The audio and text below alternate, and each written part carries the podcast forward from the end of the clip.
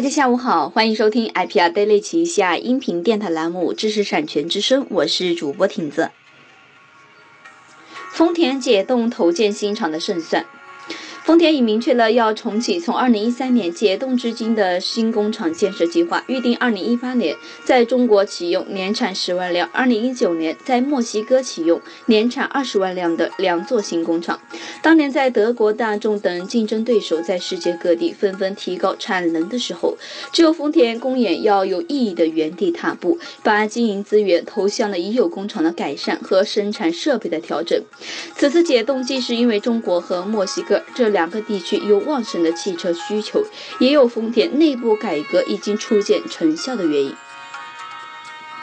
铝离子电池新专利，手机一分钟充满。日前，湖南大学副教授鲁宾安等人的研究成果，铝离子电池面世，国际顶级学术刊物《Nature》在线发布了鲁宾安等作为第一作者的论文：快速充放电铝离子电池。我国将建立健全跨境执法协作机制。据中国商务部透露，中国对侵权假冒产品的打击行动在2015年扩展到境外，重点针对出口非洲、拉美和“一带一路”沿线国家和地区的重点商品和领域，分步有序开展专项的整治，加强对生产源头、疏通渠道和进出口环节的监管，建立健全跨境执法协作机制，斩断跨境制售侵权。假冒商品的链条。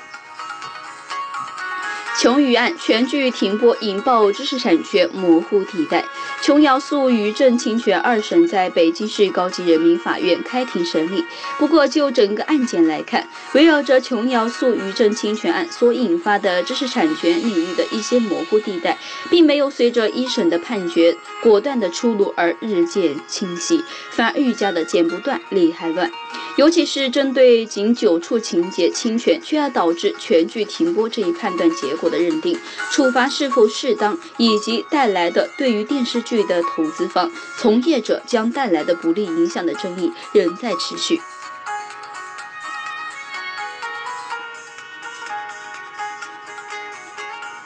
本文资讯播报完毕，更多内容请关注微信公众账号 IPR Daily，英文字母 IPR D A I L Y，或添加小秘书个人号 IPR Daily 二零一四，与国内外知识产权优秀精英互动。感谢您的收听。